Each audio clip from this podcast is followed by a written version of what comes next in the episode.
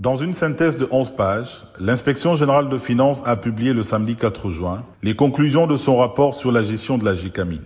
L'IGF dénote plusieurs irrégularités dans la gestion des actifs miniers de la GECAMINE et de la gestion de la société proprement dite durant la période allant de 2010 à 2020. Ce après plusieurs mois d'enquête dans la première société minière du pays. Que va faire la justice? Bonjour et bienvenue dans ce 15e épisode de la saison 2 de Ponajek, la capsule audio qui tente d'éclairer l'actualité de la RDC. Je suis Jimmy Kandé, chercheur principal en gouvernance à Ebouteli, le partenaire de recherche du groupe d'études sur le Congo de l'Université de New York. Nous sommes les vendredis 10 juin et aujourd'hui nous nous intéressons au dernier rapport de l'IGF qui dépeint une situation alarmante à la GECAMINE avec une perte estimée à de centaines de millions de dollars. En visite dans le Katanga en mai 2021, le président Tshisekedi a annoncé son intention de renégocier les contrats miniers. Une révision motivée par le paradoxe entre la misère de Congolais et l'enrichissement des entreprises privées opérant dans le secteur minier qui génèrent de milliards de dollars. Quelques mois plus tard, en septembre 2021, l'IGF lance l'audit de la GECAMINE. Cette entreprise publique a toujours contribué de manière considérable au budget national, aux exportations du pays durant la colonisation et même après l'indépendance, avant sa faillite en 1990, qui a été également synonyme de l'effondrement de l'économie du pays. Les booms miniers au début des années 2000 avaient permis aux investisseurs étrangers d'arriver massivement au Katanga et a coïncidé avec la privatisation des actifs de la GECAMINE sans jamais avoir le moindre impact sur les quotidiens de Congolais. Les organisations de la société civile locale et internationale ont décrié la gestion de la GECAMINE lors de deux dernières décennies en accusant cette entreprise publique d'être au cœur du bradage des actifs miniers. Dans leur rapport publié en juillet et novembre 2017, les ONG Global Witness et Centre Carter, par exemple, estimaient déjà à plusieurs centaines de millions de dollars le perte à la GECAMINE, tout en recusant également le management de l'époque. Le rapport de l'IGF vient non seulement confirmer les allégations portées par les organisations de la société civile, mais produit aussi une analyse approfondie de la gestion au sein de la GECAMINE.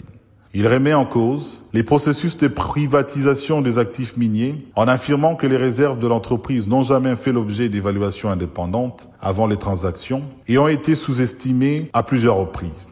L'absence d'apport des capitaux propres par le partenaire qui a privé les trésors publics d'importantes recettes fiscales.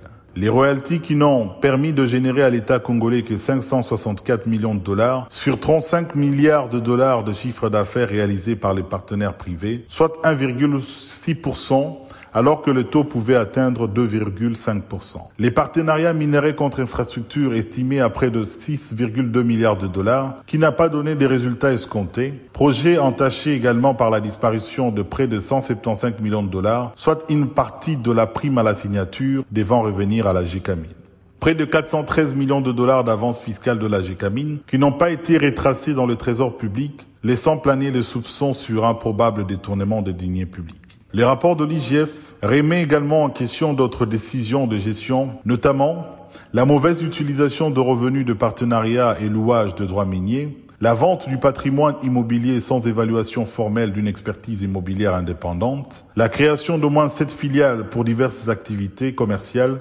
dont une seule est actuellement productive. Malgré cela, les conseils d'administration de la GECAMINE et d'autres hauts responsables ont reçu plus de 5 millions de dollars de paiements indus entre 2016 et mai 2021, dénonce l'IGF. Alors, après ces constats accablants de la gestion de la quel sera le sort réservé à ceux qui ont contribué à l'effondrement de ce qui était autrefois le poumon de l'économie congolaise? Dans ces désastres, quelle aura été la responsabilité des différents ministres des Mines?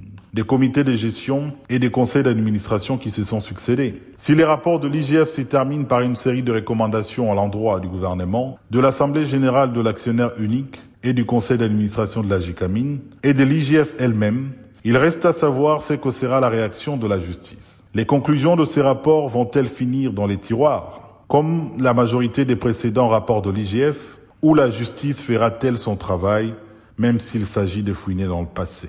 Il serait en tout cas impérieux que la justice s'épanche sur ce qu'a été la gestion de cette entreprise afin de lancer un signal fort tant aux mandataires publics qu'aux investisseurs privés. En attendant d'en savoir plus sur la suite à donner à ce rapport, rejoignez notre fil WhatsApp en envoyant GEC, G-E-C ou Ebouteli au plus 243 894 110 542 pour recevoir Ponagec chaque vendredi sur votre téléphone. À bientôt.